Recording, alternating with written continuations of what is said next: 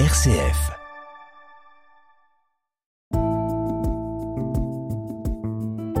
Regard chrétien sur l'actualité. Dorothée Scholz. Bonjour Père Artus. Bonjour. Et ravi de vous retrouver pour cette nouvelle saison du Regard chrétien. Moi aussi. Voilà, d'avoir accepté de, de, de, nous accompagner encore cette année. Et vous êtes évidemment, on le rappelle pour nos éditeurs, le recteur de l'Université catholique de Lyon. Alors pour commencer, je vous propose de revenir sur la venue du pape euh, le week-end dernier en France dans le cadre des rencontres méditerranéennes qui se sont tenues, on le rappelle, à Marseille du 17 au 24 septembre. Un rendez-vous incontournable que vous avez pu vivre sur notre antenne et je crois savoir également que vous y étiez, Père Artus, puisque vous connaissez très bien Monseigneur Aveline. Alors de fait, nous étions au séminaire ensemble, mais euh, surtout Marseille est un diocèse fondateur de l'Université catholique de Lyon et j'ai eu la joie effectivement d'être à Marseille le matin au Pharo et puis ensuite la suite des événements.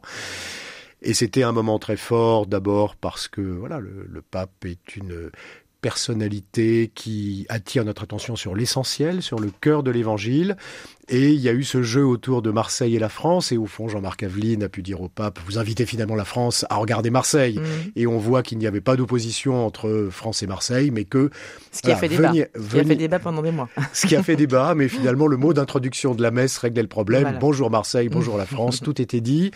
Et bonjour Marseille, parce que finalement, quelles sont les métropoles multiculturelles pacifiées autour de la Méditerranée mmh. Eh bien, euh, il n'y en a pas tant que ça. Et Marseille voit la coexistence de 250 000 musulmans, 80 000 juifs, 80 000 arméniens, euh, voilà, quelques catholiques aussi. Mmh. Euh, et donc c'est une coexistence qui n'est pas sans difficulté, mais quand même avec une, une harmonie. Il y a une espèce de de, de sentiment de, de liberté et de d'appel du large quand on est à Marseille, c'est-à-dire qu'il y a une une vie euh, diversifiée qu'on ne trouve peut-être pas tant dans les dans les autres villes françaises.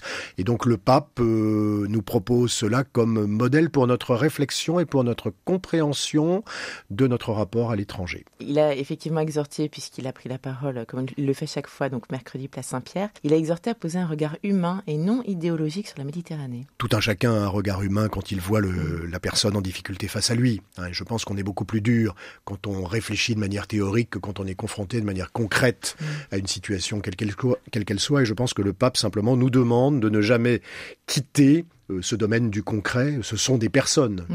euh, ce, ne, ce, ne, sont pas des idées, ce sont des personnes. Et je pense que chacune et chacun d'entre nous, face aux personnes, est tout à fait apte à faire ce qu'il faut. Alors, dans le reste de l'actualité, dimanche dernier, 79 000 grands électeurs étaient appelés aux urnes pour renouveler la moitié des sénateurs de la Chambre haute. On le rappelle, ça correspond à 170 sièges. Alors, les équilibres politiques n'en sont toutefois pas vraiment modifiés puisque le groupe Les Républicains et ses alliés centristes maintiennent leur position dominante. Alors, une victoire qui témoigne de l'ancrage territorial de la majorité sénatoriale de droite et du centre. C'est ce dont s'est félicité dans un communiqué diffusé dimanche soir le président du Sénat, Gérard Larcher, qui lui a été réélu, on le rappelle, dans les Yvelines. Alors, ces sénatoriales, c'est un peu la seule échéance nationale, sauf en cas de dissolution hein, d'ici là, mais c'est la, la, la, seule échéance avant les élections européennes de juin 2024 et les municipales de 2026. Que, que présagent ces résultats? Alors moi, ce que je peux vous dire, c'est que c'est intéressant sur le plan sociologique et sur le plan de la géographie politique, parce que le résultat est quand même assez différent de ce que l'on observe, par exemple, aux élections législatives. Bon, les, mmh. les élections législatives de l'an dernier avaient plutôt privilégié les extrêmes plutôt que les centres, pour les appeler comme ça, alors que le résultat est un peu inverse au sénatorial, sans doute aussi parce que c'est une élection euh, de mode indirect mmh. et parce que là, les territoires dans leur diversité et dans leur ruralité sont davantage représentés. Mais on, au fond, on voit que ces territoires demeurent très largement au centre. Hein. Tout mmh. se passe comme si, au fond, le Sénat venait corriger les excès du Parlement, euh, de l'Assemblée nationale. Et donc, sans doute, ça, ça montre l'intérêt du jeu à deux assemblées en France, puisque, voilà, il y a euh, cette dialectique entre euh, un moment de fièvre, les mmh. élections législatives, et puis un moment plus réfléchi, les élections sénatoriales. Voilà. Ça, ça présage des choses pour justement pour les prochaines élections, vous pensez? Je ne pense pas, parce que les européennes, c'est encore une autre logique. Mmh. On a une proportionnelle intégrale. Là, c'est l'occasion pour tous les partis euh, d'avoir une, une, représentation qui correspond vraiment à leur poids. C'est mmh. au fond la seule élection de cette nature. Et donc, on aura sans doute encore une autre répartition euh, dans un an. Alors pour finir, un mot sur le plan interministériel de lutte contre le harcèlement à l'école, présenté mercredi par Elisabeth Borne et Gabriel Attal à Matignon. Plusieurs mesures fortes ont été présentées, dont la création de cellules contre le harcèlement dans les rectorats, l'exclusion par exemple des réseaux sociaux à un élève fautif ou encore des cours d'empathie dès la maternelle. Alors on le rappelle, la Première ministre en avait vraiment fait une priorité absolue après avoir promis des mesures dès juin en réaction au suicide de Lindsay, une adolescente de 13 ans dans le Pas-de-Calais. Que vous évoque en tant que recteur, forcément on a envie de vous poser la question, on parle beaucoup de de l'école maternelle, élémentaire, maternelle pas encore, mais élémentaire, le collège, le lycée. Est-ce que ce sont des choses également que vous vivez, vous, à l'université? Alors bien sûr, euh, on trouve qu'il y a une certaine euh, fragilité d'un certain nombre d'étudiants, particulièrement après le Covid. Mmh. Et donc nous, avons, nous avons mis en place un certain nombre de dispositifs, d'une part de signalement, hein, qui permettent à des personnes, euh, de manière anonyme, de signaler le fait qu'elles ont été elles-mêmes victimes, mmh. voilà, ou qu'elles ont été témoins de quelque chose. Et puis ensuite, voilà, qui nous permettent également de faire des signalements au procureur lorsque c'est nécessaire et de, prendre toute mesure d'accompagnement et aussi toute mesure euh, disciplinaire, pour appeler les choses par leur nom, lorsque c'est nécessaire.